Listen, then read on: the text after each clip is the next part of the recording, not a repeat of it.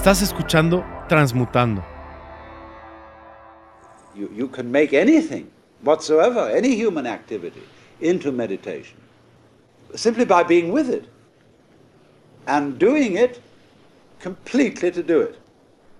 In other words, when you're, say, swimming, you're not swimming to get to the other side of a river or to swim so many yards or any competing with yourself or with other people like that.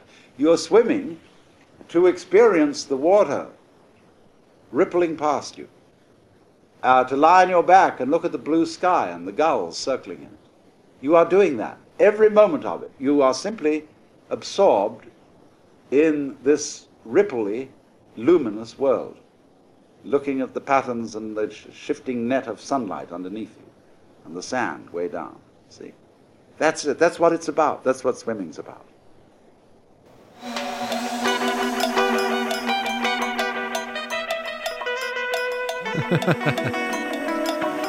Miau. Esto ya está echado a andar. Ya no hay vuelta para atrás. Me imagino que estamos grabando ya, ¿va? Bien. Qué chido. Hola a todos, ¿cómo están? Eh, estoy muy emocionado. Espérenme, déjenme agarro vuelito.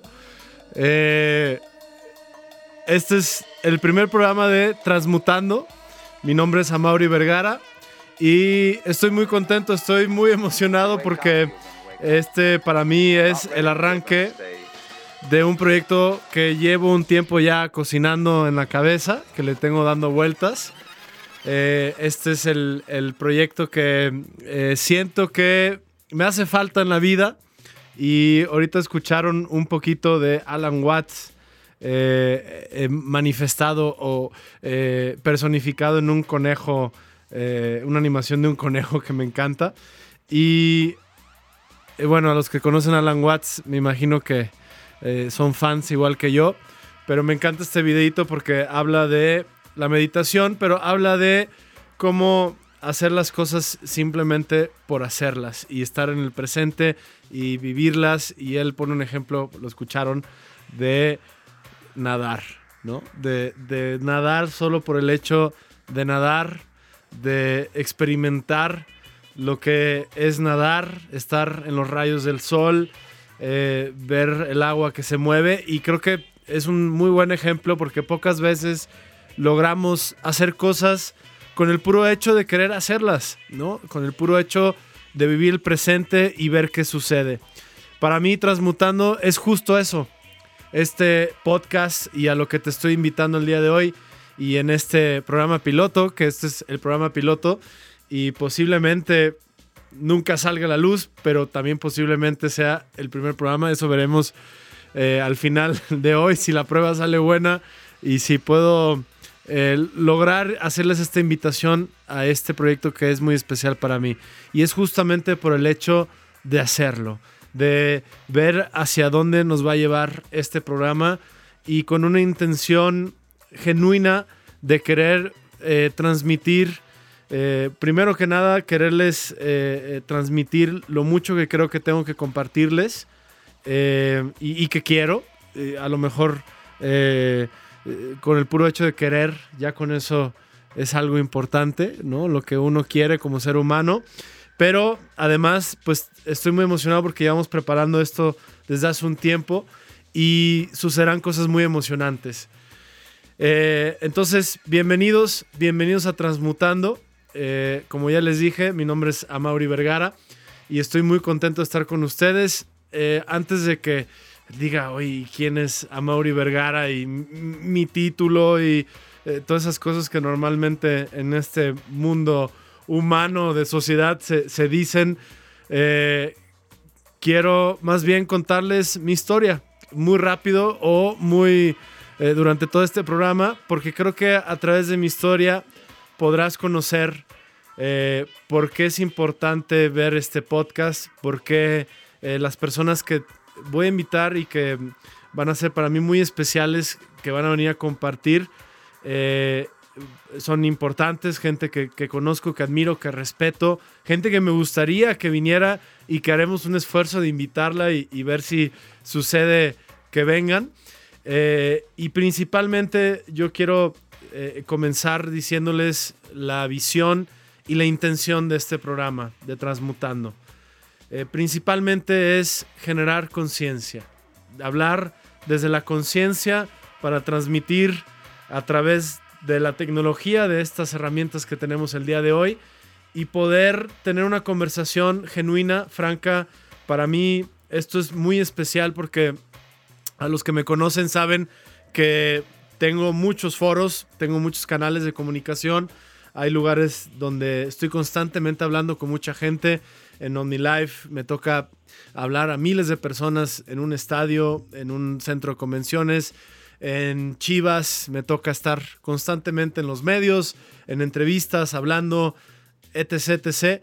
Pero para mí eh, sentía que algo me faltaba porque eh, necesitaba un espacio para verdaderamente poderles hablar de una manera genuina, poderles compartir, eh, poderles regalar con esperanzas de poderles regalar mucho de lo quien soy y poderles hablar verdaderamente desde, desde otra forma, desde otro lugar y en confianza y en espíritu de, de generar algo muy positivo y de conciencia. Entonces, esa es la intención, esa es la visión de Transmutando.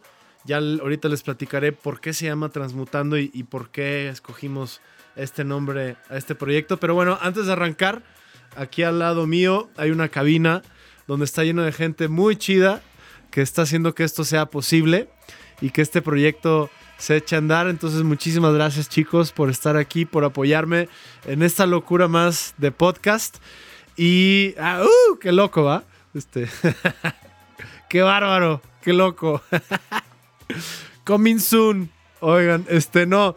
Em, estoy muy contento, estoy muy emocionado. Pero bien, quiero. Quiero platicarles un poquito. Bueno, aquí en el fondo también les voy a poner un poquito de música. Estamos viendo, a ver, cuál es el mood y, qué pasa si hay un poquito de música. Ojalá no los distraiga.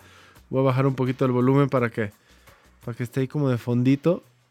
Luego estaría chido si les gusta, obviamente eh, en, esta interacción, si les gusta y, quieren que les comparta algo de música que escuchan de fondo, yo encantado. Les paso los playlists. Me encanta hacer playlists y, y esto que están escuchando es un playlist que hice hace poquito durante la cuarentena. Y hablando de la cuarentena, bueno, que sepan que eh, este proyecto nace justamente en este momento que tuvimos esta pausa mundial que tuvimos. Eh, eh, sentí que era el momento, creo que todos estamos viendo esta revolución digital de gente que se está conectando por primera vez en su vida, quizá las Zooms, o está escuchando podcast por primera vez y bueno, eh, eh, creo que para sumarnos a esa también, a, ese, a esa oleada, a esta, esta ola que está surgiendo de, conciencia a través de los podcasts, quiero, quiero confesar que yo no soy tampoco... Eh, no, soy tan fan de los podcasts. no sé si esté bien decir eso o no. Este, no, no, me gustan mucho. Más bien dicho, no, veo tantos, no veo tantos podcasts, escojo muy bien lo que veo y lo que escucho. Eh, eh, solo un par de podcasts me, me, atrapan, me, dan ganas de escucharlos todos los días. Ojalá y, este sea uno de esos podcasts que, que a ti te gusta escuchar pero, pero no, no es como que tampoco estoy un enfermo de podcast y, y todo este mundo de podcast es, es, es, eh, eh, es, un mundo que estoy tan familiarizado, pero bueno, este, eh, nomás lo quería decir como, como un confesionario antes de empezar, pero espero que, bueno, esto por supuesto me, me, me adentre más al fantástico mundo de los podcasts hoy en día. Y bueno, arranquemos, para los que no me conocen, ya dije mi nombre, pero... Eh, estamos transmitiendo en vivo desde Guadalajara, Jalisco, México. Eh, soy mexicano, como ustedes saben. Eh, nací aquí en Guadalajara y ya se puso una canción hasta como medio, este, así como de historia, de novelita. Este, y bueno, para poderles llegar al punto importante de por qué transmutando es que eh, yo me considero que estoy en un momento muy especial de mi vida, en una etapa muy importante, en donde eh, los últimos tres, cuatro años para mí han sido eh, muy difíciles, pero también muy transformadores. Y casi, casi les puedo decir que no soy la misma persona, como seguramente a ustedes les ha pasado en su vida. No soy la misma persona que era hace un año, que hace dos años. Eh, eh, y, a través de esta transformación me he dado cuenta de muchas cosas. Me he dado cuenta de eh, el poder que uno puede adquirir cuando acepta las circunstancias como parte del camino y como parte de la trayectoria que uno tiene que tener en la vida. Y cuando uno empieza a ver la vida de esa forma, como no esta, eh, eh, no esta, eh, digamos, cúmulo de cosas que simplemente te pasan y dependiendo de cómo te sientes o qué tan gachas sean, o qué tan buenas o qué tan malas, qué tan buena es tu vida, si empezamos a ver todo como una historia, como, como, como si fuera un libro o una película, una narrativa, un personaje. Muchas veces me gusta eh, eh, como verme como si, estuviera escribiendo un guion de, mi vida y yo fuera un personaje. Empiezas a adquirir como esta visión crítica, esta observación crítica.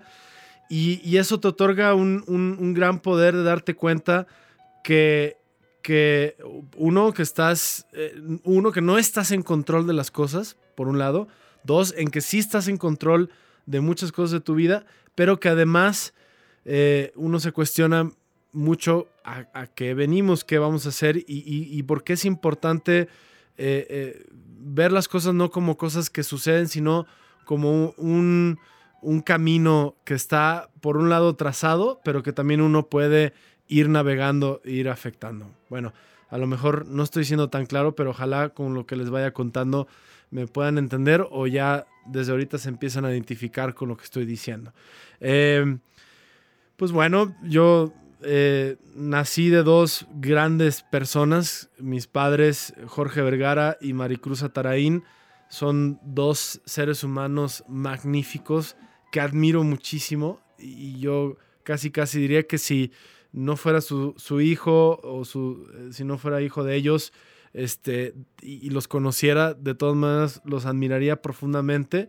Dos seres que eh, empezaron eh, su vida, su carrera como empresarios, empezaron desde cero y que eso me ha marcado muchísimo porque eh, fueron dos personas que construyeron, construyeron muchísimo, han construido muchísimo, siguen construyendo, aunque mi padre ya no está aquí con nosotros, pero eh, nací de dos grandes seres humanos, dos personas que se abrieron camino en su vida a pesar de las circunstancias. Pero me quiero remontar un poquito más atrás a mis padres y, hablar un poco muy rápido de mis abuelos. Eh, también tengo eh, cuatro abuelos maravillosos, especialmente tengo mucha admiración por, mis abuelos maternos porque son unas personas que migraron del de, eh, País Vasco después de la Guerra Civil Española y, los, los platico mucho y los comparto mucho porque su historia es verdaderamente increíble y siento que me han verdaderamente eh, influenciado y me han, me han, transformado con su historia. Son, eh, bueno, también del lado de mi padre, dos personajes, mis abuelos maravillosos, que, que, también tienen una historia por ellos mismos increíble. Eh, pero me siento muy identificado con, la historia de mi familia materna porque muchos de mis valores y de mi esencia y, de muchos de, mis criterios y, de, cómo eh, eh, abordo muchas cosas que hago hoy en día como persona en mi vida profesional, personal, tiene que ver mucho con estos valores de su historia. Y, bueno, contarles su historia. Antes decirles que eh, bueno, yo estudié cinematografía, entonces eh, me, encanta, me encanta el cine, es mi pasión, me, fascina el cine. estudié cine, me encanta principalmente porque me encantan las historias. Soy, soy fan de las historias, soy fan del storytelling. Este, me encantan los chistes, por ejemplo. Me sé, lo, lo reto, me sé muchísimos chistes, pero toneladas de chistes. Y, me cuentas un chiste y, me agarro de ahí la temática para contar otros 100 chistes del mismo. O sea, tú dime, a ver, chistes de loco y te cuento 20 chistes de locos. Eh, chistes de Pepito, me sé muchos chistes de Pepito, pero bueno, eso es un. Así como dice, oye, ¿qué habilidades tienes? Cuento chistes. No sé si soy tan bueno contando chistes porque. Este, más o menos, me están diciendo en el estudio que más o menos hay gente que los aprecia. Déjame decirle que hay gente que aprecia mi, relato de chistes. Eh, pero hay gente, hay, conozco, sé contar chistes porque conozco mejor gente que cuenta chistes. Tengo un par de personajes. Algún día los voy a invitar aquí para que cuenten chistes.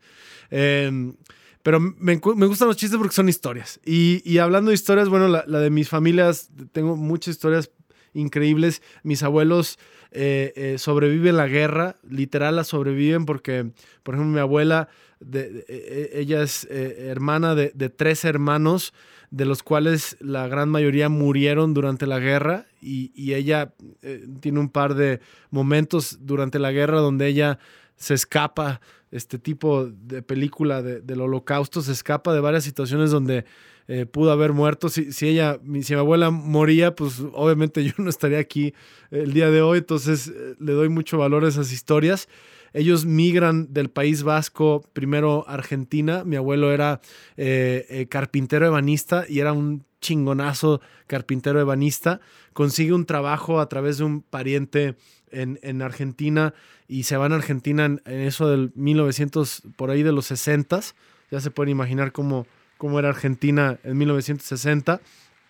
Y eh, viven, ahí nace mi madre. Mi madre es, es, en realidad, ella es argentina, nace en Argentina.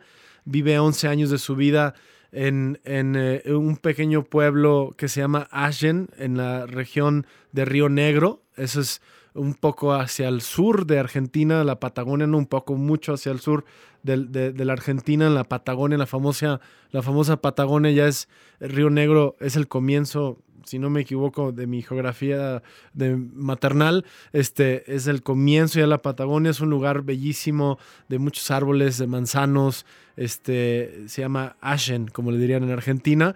Y bueno, después mis abuelos eh, empiezan los problemas en Argentina aquella época, estamos hablando de 1965 por ahí, eh, empiezan los los arranques de la dictadura en Argentina, para acabarle de fregar, ya habían migrado de, España para llegar a Argentina eh, y empiezan los problemas en Argentina.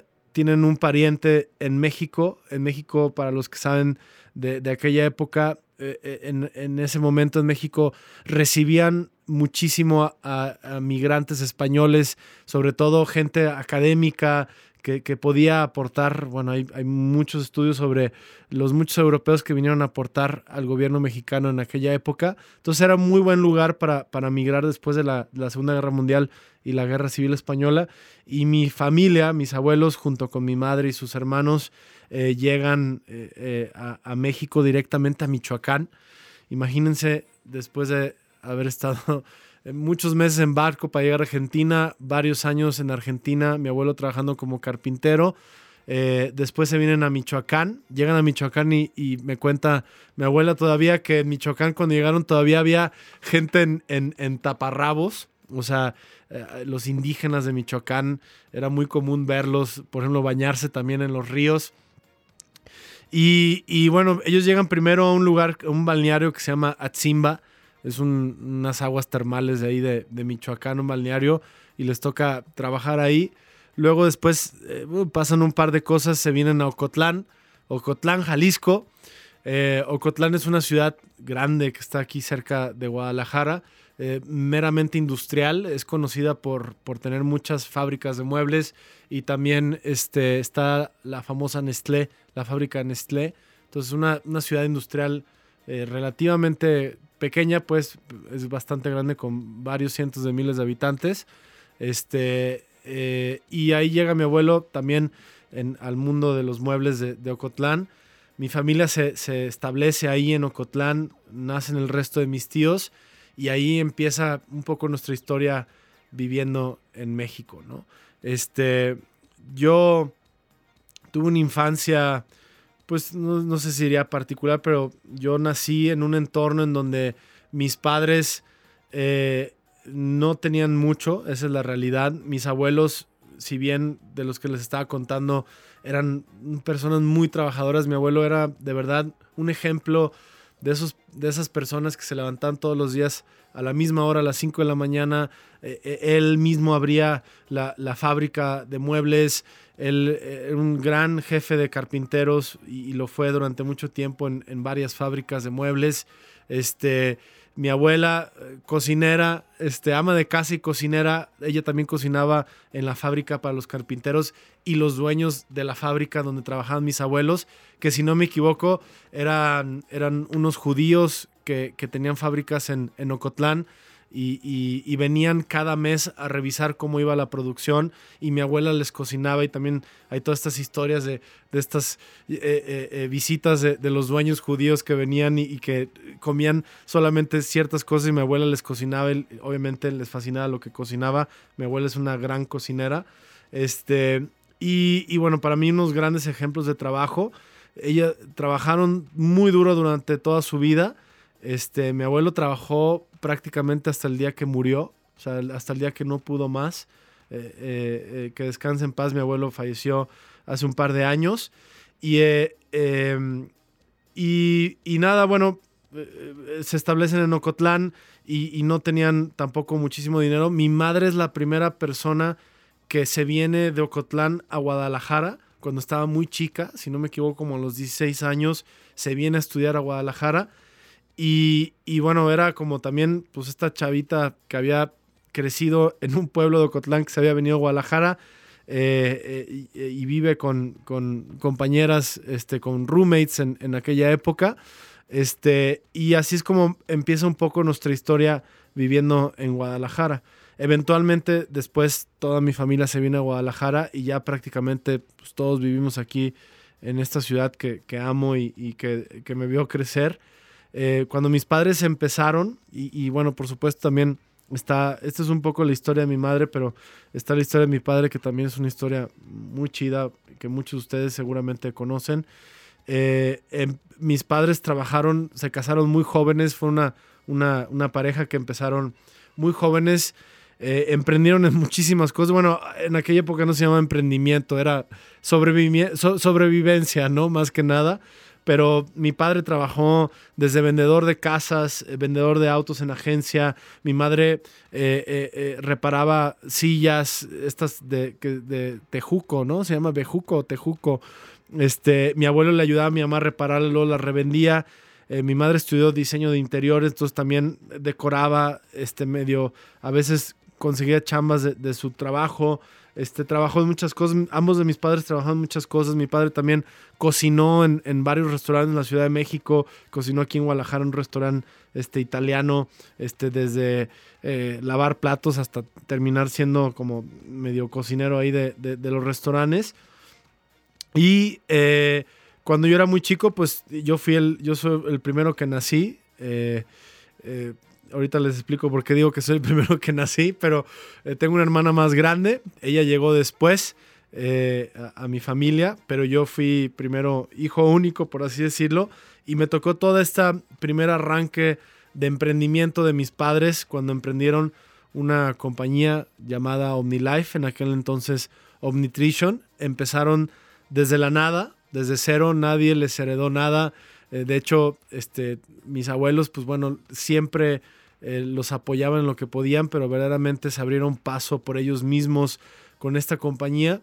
Empezaron Omnitrition cuando yo estaba muy chico y al principio pues, fueron unos años muy, difíciles donde eh, hubo austeridad, donde empezamos desde, desde abajo, por así decirlo, y me incluyo porque pues yo estaba ahí, ¿no? O sea, como que cuando traen al chamaco ahí, o, es un bulto ahí que estorba, o, es algo que, que, agrega a, la historia, ¿no? Entonces yo estaba ahí de, bulto acompañante, pero me siento muy parte porque de verdad los acompañé a todo y yo, yo diría que incluso hasta momentos donde debía haber estado jugando en otro lado como niño, me tocaba estar con mis papás en los viajes, en las juntas de trabajo, cuando empezó Nutrition que, que, bueno, ustedes, no, no, voy a entrar tanto en detalle qué es OmniLife porque seguramente lo iré contando este, y muchos de ustedes ya, ya conocen qué es, pero consiste en muchos eventos, en, en mi padre inmediatamente tuvo esta visión de, de, abrir otros países, cosa que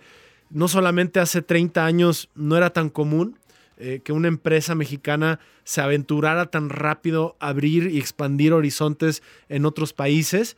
Y, y bueno, mi padre empezó a abrir países muy rápido, entonces empezó, empezamos a viajar, o más bien, primero que nada, e, ellos viajaban, y después que nos empezó a ir muy bien, este, empezamos a viajar todos juntos. Y me tocó esta, esta aventura de lo que fue construir una, una de las empresas más grandes de México y, y, una de las, en mi punto de vista, de las mejores empresas del mundo por, por su filosofía, por sus valores, que es OmniLife, eh, que afecta la vida de tantas personas de manera positiva, que ha ayudado a transformar millones de vidas eh, de, manera positiva, tanto con, a través de los productos y de la salud, como de, su modelo de, brindar abundancia económica a mucha gente. Y, verdaderamente fue algo que, me ha marcado, por supuesto que me, que me marca mucho y, y, hoy en día, para los que no sepan, tengo el gran privilegio, el gran honor de continuar este legado de mis padres. Mi posición en, en, la compañía, soy presidente y director general de Grupo OmniLife Chivas. Eh, y bueno, obviamente Chivas vino después, pero estoy contando un poco del arranque. Y, y bueno, eh, fue increíble ver cómo ambos mis padres, ahora lo que se podría considerar como este power couple, ¿no? Hoy, en día ya hay nombre para esas parejas increíbles que construyen juntos, que trabajan juntos. Eh, mis padres verdaderamente eran un power couple. Mi padre, este hombre eh, visionario, con un ímpetu, un deseo de éxito, un hambre de éxito impresionante. Un, un, un hombre que, eh, sí, ya contaré también poco a poco su historia, pero él de niño fue muy tímido, lo bullearon, o sea, alguien que en la escuela le dijeron iba a ser un fracasado, ese típico chavo que, que lo bulleaban, que le decían que iba a ser un fracasado, introvertido, se convirtió en este hombre visionario, empresario, ejemplo de, de, empresario que se abrió camino por su cuenta, eh, gran vendedor, gran eh, orador, este gran motivador. Eh, y, y, que bueno, con el tiempo fue increíble ver cómo mis padres se fueron transformando conforme se iba transformando nuestras vidas y la vida de esta compañía que, que fue OmniLife. Y, y, me tocó verdaderamente venir desde, desde abajo para luego vivir una vida de mucha abundancia. Eh, afortunadamente, y estoy muy agradecido que me ha tocado ser eh, privilegiado de, de, tener una vida muy abundante y no estoy hablando nada más de dinero, estoy hablando de la abundancia en todos los sentidos. Yo creo y, soy creyente que, que, la abundancia eh, es en todos los sentidos, no nada más material.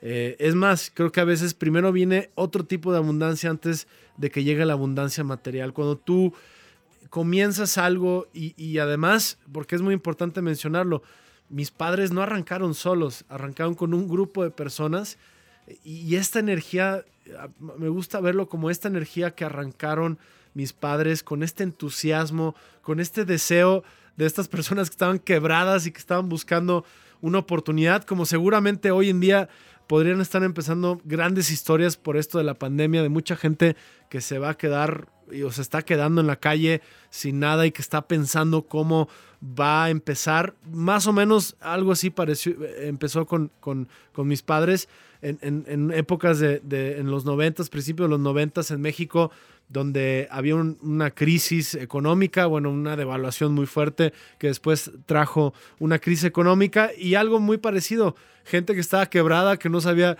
qué iba a hacer con sus vidas y que mis padres lograron meterlos en, en, esta sintonía de querer salir adelante, de construir una empresa con, esta, con estos ejemplos un poco de estas figuras del multinivel de Estados Unidos que se estaban abriendo camino en ese momento en los noventas. Están muy inspirados y, y, si se acuerdan de esa vibra de los 90s y 80s, de los baby boomers, era, era, eh, era muy, muy significativo esto de tener, ¿no? Del coche convertible, de los viajes eh, a estos lugares paradisiacos y, y bueno, Ah, un poco así eh, eh, estaban en esta oleada de, querer lograr ese éxito mis padres. Y, así arrancó esta compañía, no solamente con esta visión de crear esta empresa, pero con unas grandes ganas de salir adelante, de salir de, lograr verdaderamente el éxito, de gente muy enamorada del proyecto y, con un, deseo ardiente, como le llamamos, impresionante. Y eso es lo que marcó y eso es lo que permeó a lo que es hoy en día los valores de, de lo que es OmniLife y mis valores como persona. Entonces, eh, me tocó de 0 al 100, ¿no? De ver cómo OmniLife empezó en una cochera que era nuestra cochera, nuestra casa, este, y del local que estaba al lado de los, del condominio donde vivíamos, este, eh, a verlo ser lo que es el día de hoy, ¿no? Donde pues es una gran empresa que está en, más de 20 países, con millones de personas que, forman parte de esta empresa, con 3.000 empleados, digo, por decir números para crear, no, no para como no me gusta esto de estar como diciendo números para que parezca eh, presuntuoso, pero sino nada más para dimensionar y, haber visto todo ese, ese crecimiento exponencial, pues fue, fue increíble y también quisiera yo decir un poco difícil, ¿no? Porque eh, alguno de mis, quizá de mis problemas principales eh, de la infancia es que yo me sentía un poco culpable de esta vida tan, de, venir de nada a más y, poder vivir esta abundancia. Además, eh, eh, seguimos viviendo en el mismo lugar donde, donde empezamos, en, unos condominios aquí en Guadalajara, con vecinos increíbles que todavía quiero hoy muchísimo, amigos de, la infancia.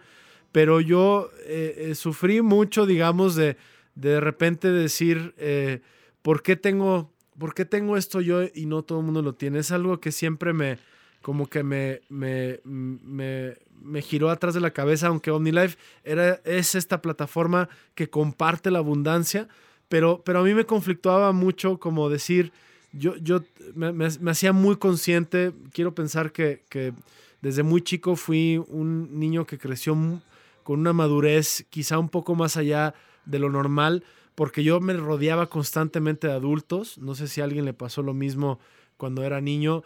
Me, eh, la pasaba rodeada de adultos. Entonces, incluso mis amigos de la infancia fueron amigos más grandes que yo. Este, generalmente eran mucho más grandes que yo, mis amigos de la infancia.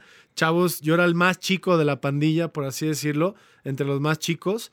Y, yo creo que tenía una, una madurez y, una conciencia diferente al resto de, mis amigos de, mi edad. Y eso de alguna forma me hacía muy consciente y me hacía sentir de repente hasta un poco culpable de que lo que me tocaba vivir no mucha gente le tocaba vivir. La realidad es que puedo decir hoy en día que conozco muchas partes del mundo. Si algo mi padre nos dejó a mí, a mis hermanas, es que eh, eh, nos, nos llevó a, muchísimos lados del mundo a viajar. Para mí yo digo que mi escuela verdaderamente fue los viajes. Bueno, también mi escuela Educare, eh, donde estudié, que ya les platicaré después también un poquito más de, Educare. pero los viajes es algo que, están muy, muy presentes en, en, quien soy el día de hoy.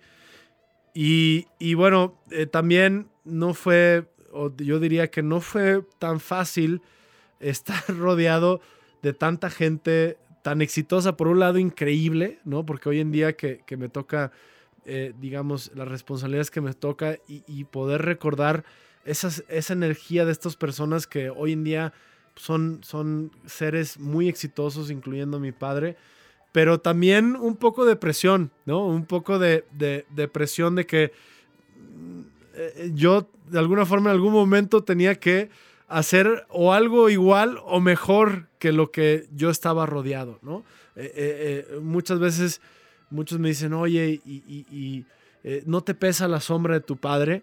Y, créanme, no, yo no lo veo como una sombra, nunca lo vi como una sombra, pero definitivamente es algo que te, que te impulsa, es algo que, constantemente te, te, resuena, ¿no? Este, estar, ser hijo de, de un personaje tan mediático, tan exitoso, de un empresario ejemplar, eh, de alguien que, ¿cómo les explico? O sea, quizá muchos de ustedes no lo conocieron en esa faceta, pero eh, de alguien que llegaba a, lugares remotos de Sudamérica, este, a un pueblito en, Colombia o un pueblito en Perú y era recibido por todo el pueblo, ¿no? del impacto que tenía OmniLife en la vida de las personas que estaban ahí y no solamente las que estaban ahí que formaban parte de OmniLife, sino de la gente que, que simplemente se, colaba al momento, ¿no? De este empresario de México, porque además mi padre, si yo viajé, mi padre viajó 10 veces más que yo.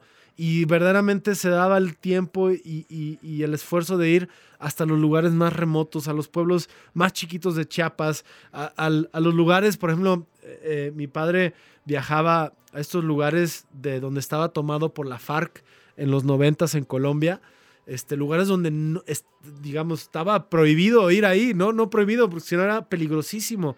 Y cuando mi padre iba a estos lugares, me contaba que, que lo recogían en una camioneta en el aeropuerto, podría ser en Bogotá o en, Medellín o en Cali, en alguna de estas grandes ciudades. Iban en la carretera, luego llegaba un punto donde había estos... Eh, eh, eh, ¿cómo se llaman? Como retenes, ¿no? Como, sí, retenes militares, donde ya pasando el retén, ya, olvídate, era terreno totalmente controlado por la guerrilla. Y este, ahí se cambiaba de camioneta, venía un distribuidor de OmniLife, lo recogía y le decía, señor Jorge, usted no tiene nada que preocuparse. Usted ha ayudado a gente de la guerrilla con los productos, gente que se ha curado con el producto, y usted mientras esté aquí no le va a pasar nada. Entonces, imagínense este empresario notorio en, tierra de, guerrilla, que, se, eh, eh, no sé, a mí eso, eso, a mí me parece increíble, cosa que ya no existe hoy en día, eh, no solo porque ya no existe la guerrilla, pero verdaderamente cosas impresionantes de cómo mi padre llegaba la gente, iba a donde la gente le pedía que fuera y tenía un contacto increíble con, con, la gente que menos tenía, con los pueblos más remotos y también en las grandes ciudades, en eventos muy grandes, ¿no? Entonces, eso para mí siempre fue increíble, siempre admiré a mi padre, nunca lo vi como una sombra, más bien lo, admira, lo admiro y, lo admiraba muchísimo, pero también yo sentía que tenía algo que... El, yo iba a ver un momento donde yo iba a tener que demostrar eh, eh, como ya les dije antes, lo mismo o más. Y bueno, este, tuve la fortuna de, crecer, en, de estudiar en una escuela increíble que se llama Educare, una escuela que también forma parte del grupo OmniLife Chivas, eh, una escuela diferente. Guadalajara, para los que no sepan un poco de la historia de Guadalajara, es una ciudad que fue muy conservadora, yo diría todavía sigue siendo bastante conservadora, es la segunda ciudad más grande de, México. Y durante los 80s y 90s y bueno, y antes por supuesto, era una ciudad básicamente en donde la religión eh, católica era muy fuerte, la gente era muy conservadora, como decimos nosotros, muy mocha, este, de valores muy mochos. Y mis padres sufrieron mucho de chicos con, con esa educación, porque yo creo que, eh, como les decía, mis abuelos eran personas que estaban un poco más allá de, lo, de normal, seres eh, por lo menos del País Vasco, que habían venido, aunque eran católicos, pero habían venido de, fuera y habían vivido todas estas experiencias de vida muy fuertes. Eso los hacía quizá un poco más conscientes de, un, espectro más grande. Y Guadalajara es muy cerrado, con, una clase social alta, muy cerrada, muy conservadora. Y las mejores escuelas eran ultra, y, muchas de las mejores escuelas siguen siendo ultra conservadoras en Guadalajara este, del Opus Dei y bueno, no, es crítica, simplemente es algo que nosotros no compartimos y yo no comparto. Tienen que saber que yo no soy religioso católico, soy agnóstico, bueno, esa es una definición, pero no tengo etiquetas. he recopilado durante mi vida una serie de conocimientos de todas las religiones y de todo lo que es cercano, porque hasta la religión católica ha influenciado mi vida, mis seres queridos, mis familiares, algunos de ellos son católicos, ya les conté que crecí en una ciudad muy conservadora y de todo se aprende, de todo yo he, decidido que mi religión es el cúmulo de las cosas que a mí me llaman la atención, que, me hacen sentir que eh, soy un ser espiritual y no importa de qué, de qué dogma vengan, ¿no? Eh, del dogma que sea que venga, este, si lo siento mío, me lo apropio. Entonces, pues sí, soy agnóstico, pero sí lo que no creo es en, en, en muchas de las instituciones religiosas que han venido a distorsionar los verdaderos valores de la espiritualidad. Pero bueno, eso creo que vendrá en algún otro podcast, porque la idea es también hablar de ese tipo de temas en este podcast. Este, pero ya enfocaremos una plática quizá un poco más existencial y más clavada en un rollo como este.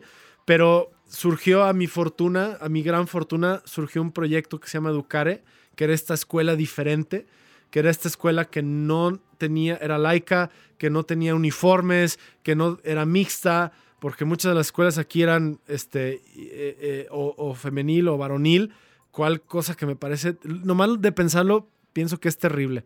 Aquí hay un par de personas en el estudio que crecieron este, en una escuela solamente de un solo eh, género, pero a mí me parece terrible. O sea, si yo me imagino qué hubiera sido de mí, hubiera estudiado en una, escuela de puros hombres, hubiera sido terrible. Yo creo que me hubiera traumado. O sea, porque eh, de verdad yo, yo creo que educar fue algo tan innovador, tan disruptivo en, en, el modelo educativo, no solamente de México, sino quiero pensar del mundo. Una escuela ecológica, donde los salones, el principio de Educare fueron estos cabañitas y estas casetas prefabricadas adentro de un terreno verde. Luego fue evolucionando a estos eh, eh, edificaciones de, de adobe, eh, adobe es este material que se usa mucho en México, que se, que se usa prácticamente tierra y lodo para hacer construcción, entonces lo hace muy ecológico, eh, la temperatura no se necesita aire acondicionado porque es muy fresco, eh, es como amigable la construcción con el medio ambiente porque no,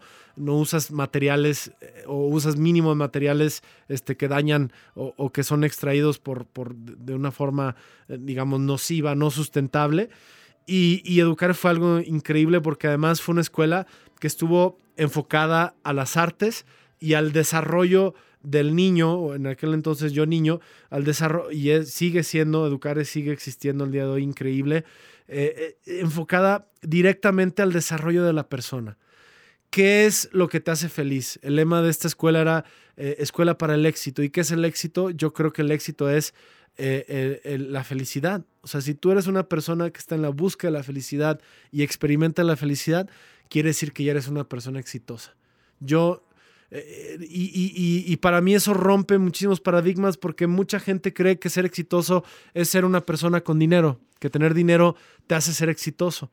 Pero yo he visto mucha gente que tiene mucho dinero y que no es feliz y por lo tanto no es exitoso. Para mí el balance más importante que puede tener un ser humano en la vida es, ser feliz. Si tú logras tu felicidad, significa que has recorrido un camino, una búsqueda, en donde has tenido que valorar si qué tipo de cosas son las que te hacen feliz, qué tipo de situaciones, de personas, de ambiente, de pasión. Y, yo creo que no existe una fórmula para encontrar la felicidad, pero sí hay una serie de caminos recorridos que podemos eh, eh, aprender de mucha gente, en donde te das cuenta que si tú estás apasionado por lo que haces, si tú haces las cosas eh, naturales porque te gustan, porque te da gusto, si tú das sin esperar algo a cambio, seguramente te vas a acercar más al éxito, a tu felicidad propia. Y por consecuencia, vas a ser muy bueno en lo que haces y, y por consecuencia vas a generar abundancia. A mí, para mí, ese es el principio de abundancia que yo aprendí y lo aprendí en Educare, una escuela que estaba muy influenciada por lo que pasaba también en OmniLife, pero que nos dejaban ser, que nos dejaban estar greñudos, rastudos si queríamos, que nos dejaban, este, ¿cómo vamos de tiempo? ¿Bien? ¿Cuánto, cuánto llevamos? ¿Cuatro horas? ¿Cinco horas? ¿Seis horas? no hay aquí un chunchito para ver, este, ah, ya ahí veo. Van, van 19 minutos, 20 minutos de transmisión, ¿no? Ese, ese contador no está bien. 45 minutos.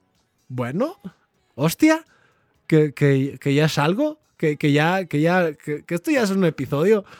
Bien, bueno, para, ya me quedan unos buenos 15 minutos para platicarles y cerrar un poquito más de por qué transmutando, ¿no? Entonces, eh, educar para mí fue algo verdaderamente maravilloso porque me dio estas bases de lo mucho que quiero hablar en este podcast, de lo mucho que quiero compartir sí creo que los que salimos de Educare eh, somos seres diferentes, no quiere decir mejores o, uh, diferentes, no, no, no.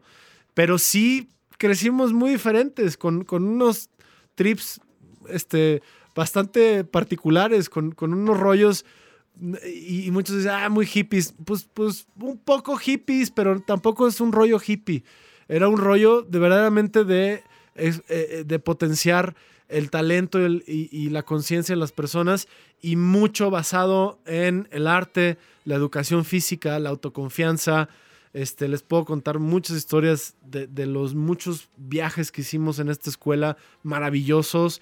Eh, el arte para mí, eh, yo pude desarrollar mi pasión del cine en esta escuela, aunque no es que yo hacía cine en Educare, pero hice artes plásticas, teatro, danza, música, toqué instrumentos y eso me dio esta esta eh, verdadera eh, eh, oportunidad de poder expresarme como, como un ser. Yo me considero un ser sensible, un ser que le gusta el arte, que, que es necesario expresarme. Para mí es muy importante poder expresarme, por eso repito, para mí este podcast es muy especial y viene muy del corazón porque es un genuino forma de expresión que yo necesito y que además quiero convertirlo en una verdadera herramienta también para otras personas que tendré aquí y que, al alcance que, tengo a través de mis redes sociales, voy a poder también invitarlos a tener esta, este momento y este espacio para poder platicar de cosas que creemos y creo, y creemos, me refiero a todo mi equipo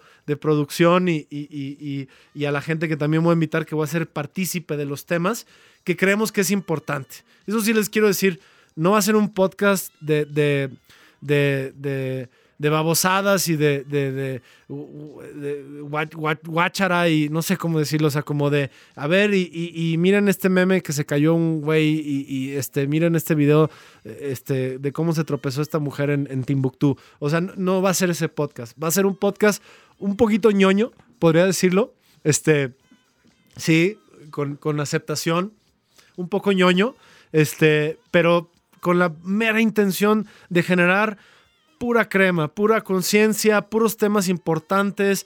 Vamos a hablar, eh, les voy a adelantar un poquito sin, sin, sin eh, eh, quitar la sorpresa. Vamos a hablar de nutrición, vamos a hablar de salud física, vamos a hablar de salud mental, vamos a hablar de, de, liderazgo. Voy a invitar a gente increíble, líderes que, que, que, que yo considero que admiro y considero ejemplos de liderazgo que no necesariamente tienen esta plataforma para explicar lo que es para ellos liderazgo. Para mí el liderazgo es muy importante. Creo que hoy en día se necesita mucho liderazgo. En México necesitamos liderazgo, en Latinoamérica eh, la juventud necesita, eh, eh, necesita explorar lo que significa el verdadero liderazgo, liderazgo. Liderazgo, eso es otra cosa, también lo vamos a hablar.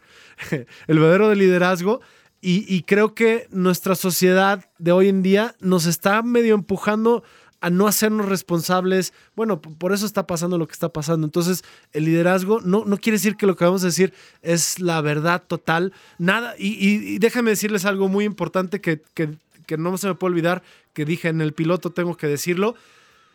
También si bien yo creo que nosotros somos, estamos, eh, eh, actuamos en la conciencia colectiva de este mundo y, estamos todos interconectados, eso creo yo, díganme lo que ustedes quieran, yo creo que todos de alguna forma estamos interconectados, esto de que somos estos seres individuales totalmente aislados unos de los otros, bullshit, creo que somos un organismo, incluso yo lo llamaría a ese nivel, somos un organismo que estamos conectados, entonces la conciencia es ese conducto que nos conecta el amor es un megaconducto, este, versión eh, eh, eh, velocidad de la luz que nos turboconecta.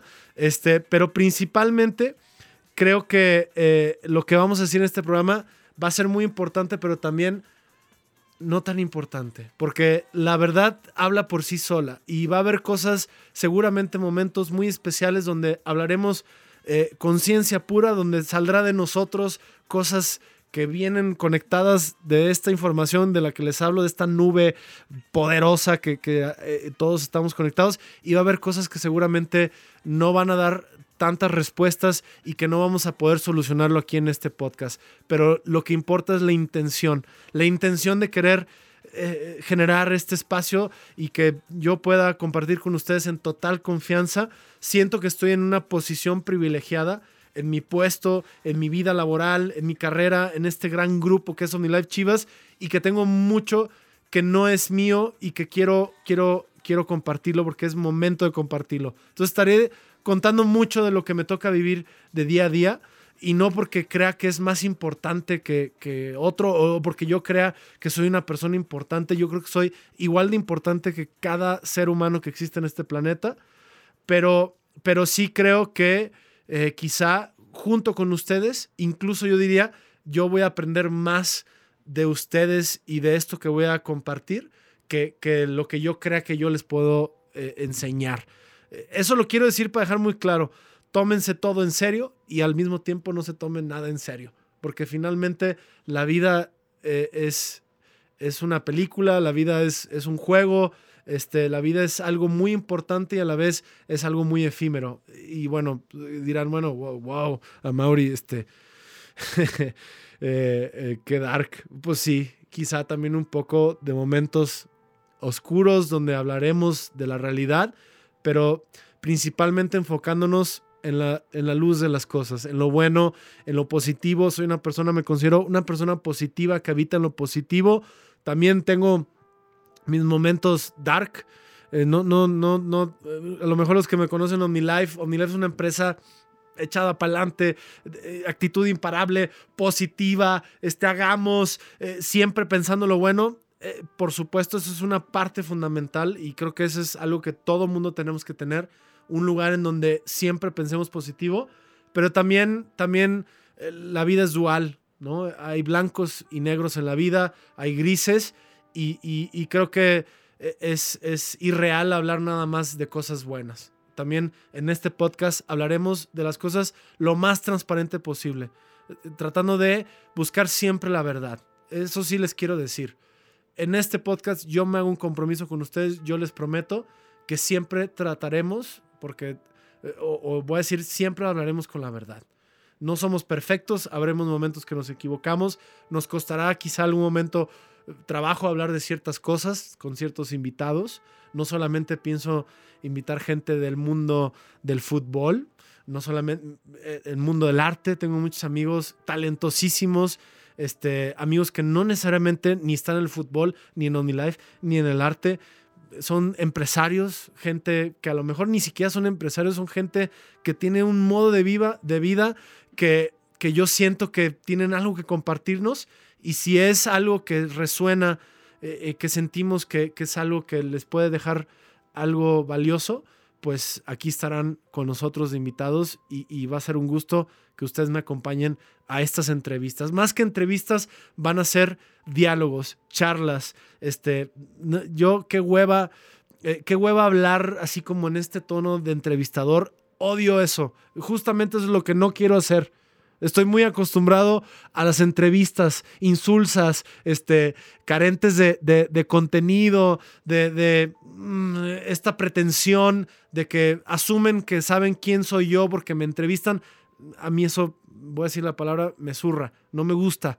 Yo quiero, yo en la vida, si algo me llena es tener conversaciones de neta con seres humanos. Y hoy en día, qué difícil a veces es tener conversaciones de neta.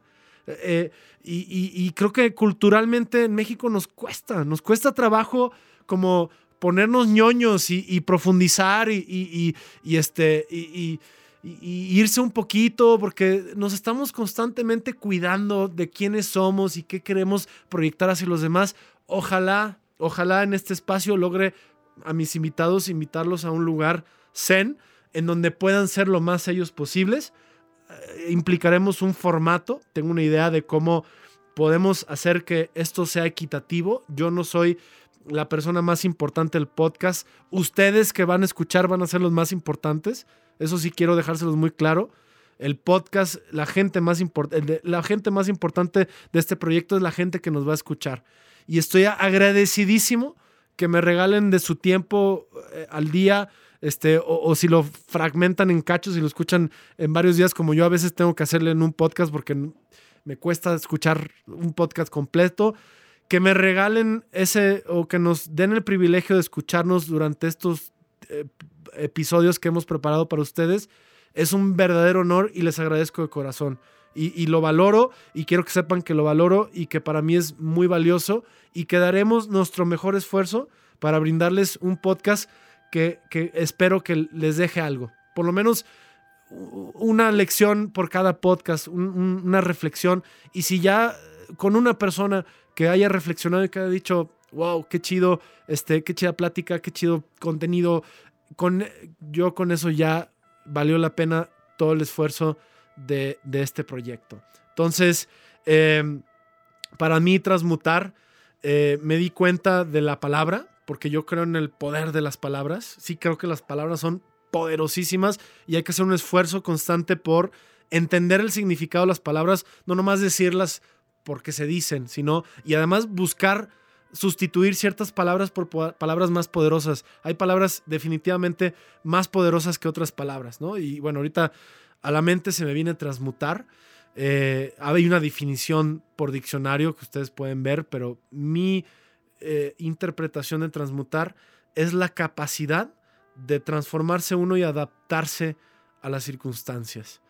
Eh, en, en, un sentido casi metafísico. O sea, cuando uno acepta, cuando uno deja ir, cuando uno no quiere controlar, cuando uno fluye con lo que sucede en nuestro principio de realidad, uno se está permitiendo cambiar y transformarse. Déjenme decirles algo. E, es imposible pensar que no cambiamos. Es más, en este mismo instante, nuestro cuerpo está, nuestros protones y neutrones están cambiando. Entonces, e, estas personas que dicen es que yo no cambio, yo así soy, no cambio, me parece lo más contradictorio del universo el universo está en constante cambio, la materia está en constante cambio.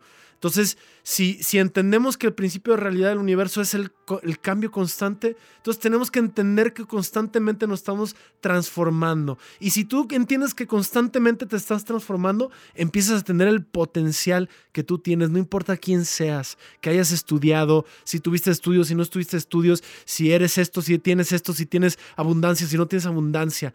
Todos por principio universal de ser materia y además materia viva y además materia en conciencia, tenemos una capacidad que ni nos imaginamos y que no, no explotamos ni siquiera al 100% de transformación. Entonces la, la, transmutación para mí es esa habilidad de no solamente transformarte, como la palabra dice, transmutarte, que no nomás es estar cambiando, sino estar cambiando con propósito con, la conciencia de que quieres cambiar, que quieres constantemente evolucionar y que quieres eh, eh, eh, ser mejor cada vez en cada transformación que tienes. Al principio de este episodio les dije que yo estaba en un momento muy especial porque siento una gran transformación. Viví unos años difíciles. En noviembre del año pasado falleció mi padre, a quien no solamente admiro, adoro y extraño con todo mi corazón y eso me ha cambiado profundamente y me ha hecho entender muchas cosas como siempre cuando uno pierde a un ser querido.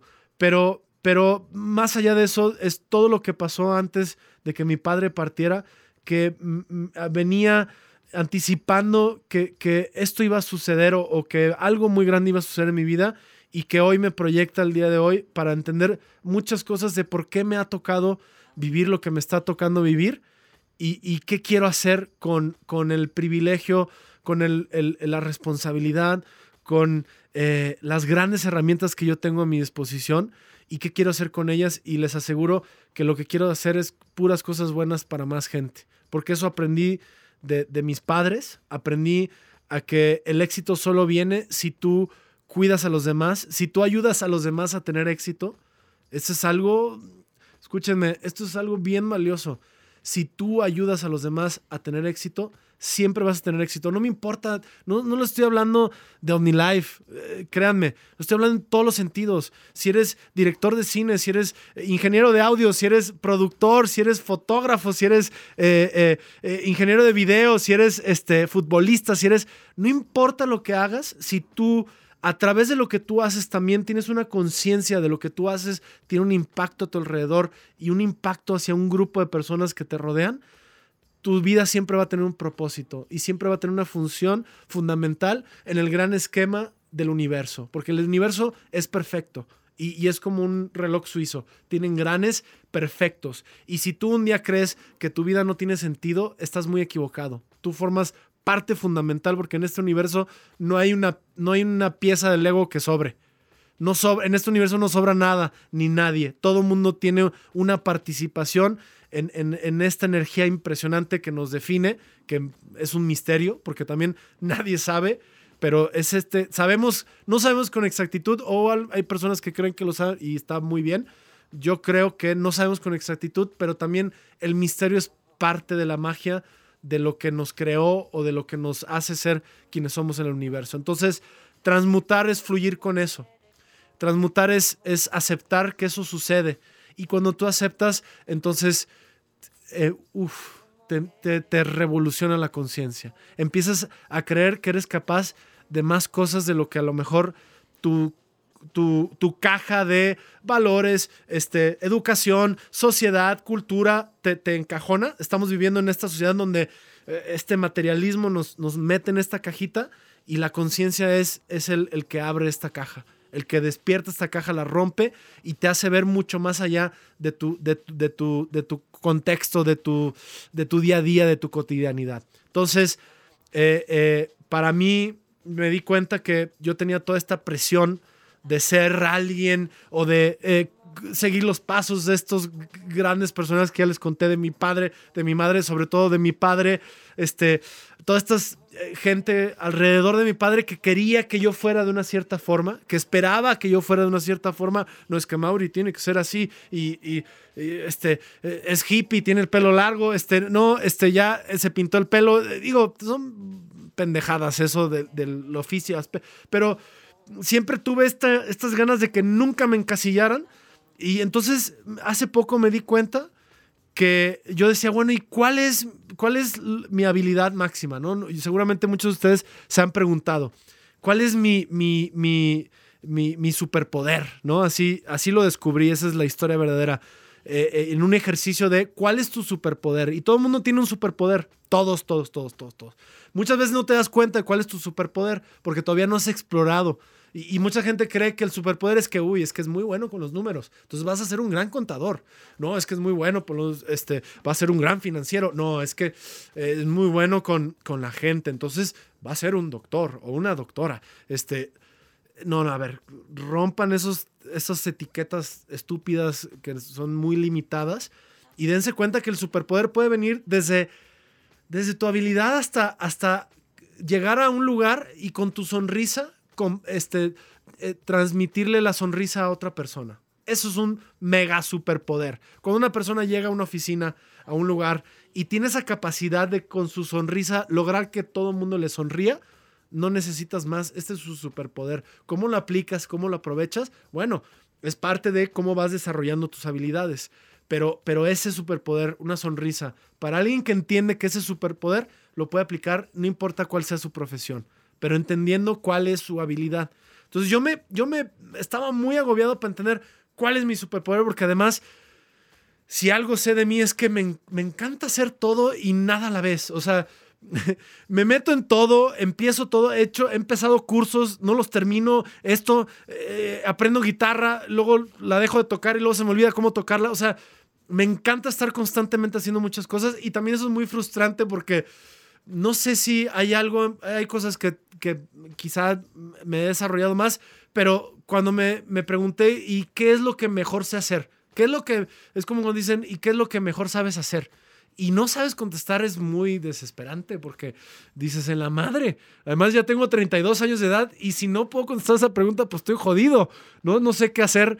Este, estoy jodido, nunca voy a tener éxito. ¡Ah! Y empieza todas estas este, eh, eh, eh, complicaciones, ¿no? Pero ahí se me prendió el foco, ¿cuál es tu superpoder? Y entendí todo esto que yo había luchado con ser y no ser y quién soy y, esta culpa que les platiqué hace rato y me di cuenta que mi superpoder era transmutar.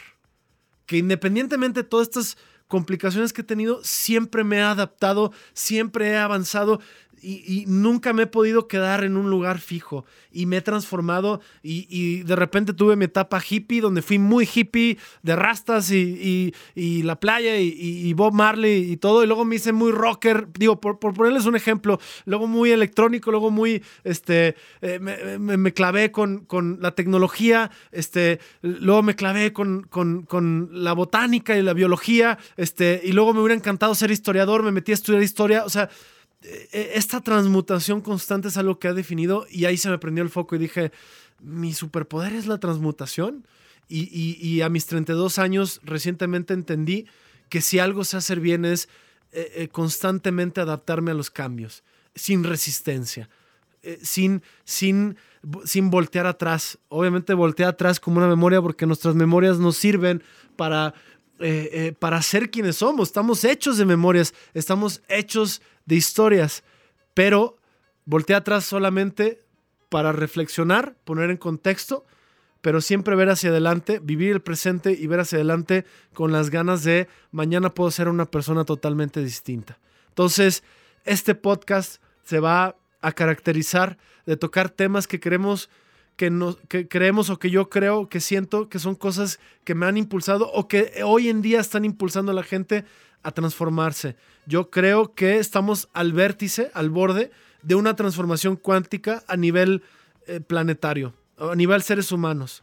Y estamos justo en ese momento en donde podemos decidir si nos quedamos atrapados en esta forma que estamos haciendo humanidad, que es terrible, estamos explotando los recursos naturales, no hay oportunidades iguales para todo, no hay equidad, este, bueno, ustedes saben muy bien lo que está pasando ahorita en Estados Unidos eh, eh, con, el racismo, este, eh, esta presión constante de, que posiblemente empieza la tercera guerra mundial. O sea, definitivamente no estamos haciendo bien la humanidad.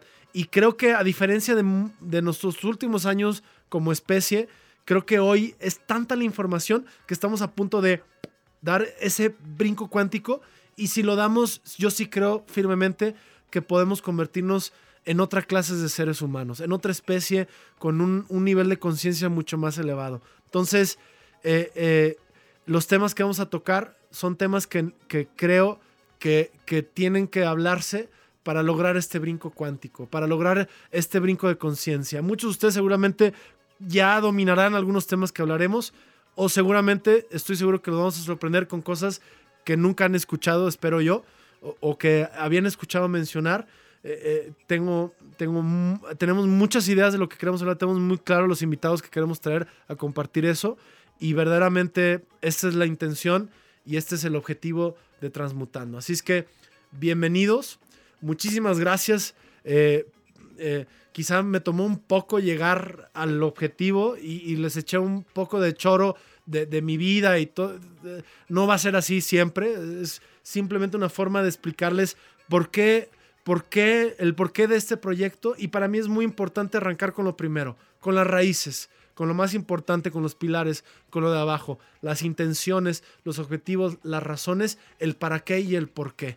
Eso es muy importante siempre que empiecen un proyecto, se lo recomiendo yo, siempre piensen el por qué y para qué. Y el por qué es, no es porque quiero. Y el para qué es, no, pues para, para ser feliz. No, no, no. Hay que buscar también cuál es el impacto. Todos los proyectos, en mi punto de vista, hoy en día, porque es la responsabilidad que tenemos hoy como habitantes de este planeta, todo lo que hagas tiene que tener una repercusión en los demás de manera positiva. Si no, vamos a seguir como lo estamos haciendo. O si no, va a seguir viendo gente allá afuera que lo único que está pensando es en su beneficio propio y en, chingarse a los demás y en corrupción y, solamente pensar lo mismo. Y yo creo que una receta, una herramienta, una arma muy importante para romper con eso es que estas nuevas generaciones sepan que todo lo que tienen que hacer tiene que estar ligado a los demás. Tiene que tener una conciencia colectiva, una conciencia global, sí, de todos los seres. Yo sé que no voy a llegarle con este podcast a todos los seres, pero trataré de llegarle a la mayor cantidad posible. Entonces, chicos, muchísimas gracias por escucharme en este primer podcast, nuestro piloto. Creí que no lo iba a lograr, creí que me iba a, a trabar en algún momento, que no iba a ser eh, eh, no iba a poder hablar más de 45 minutos, pero voilà, aquí está este primer piloto. No sabemos si esto saldrá o no saldrá, pero por lo menos la intención queda sembrada el día de hoy. Muchísimas gracias y nos vemos en el próximo episodio. Ya les contaremos cuál será ese segundo episodio o el primer episodio de toda la serie. Este, muchas gracias. Ya no, no tengo nada más que decir. Ya lo dije todo. Cuídense mucho. Yo sé que están en la pandemia. Cuídense, pero sobre todo cuiden su intención, su corazón, su mente, porque ahorita podría ser la oportunidad de nuestras vidas para detonar algo que no habíamos podido detonar. Entonces, así me siento yo. Y ojalá así se sientan ustedes. Les mando un abrazo muy grande y les mando mucho éxito. O se hace felicidad. Chao. Gracias. ¡Woo!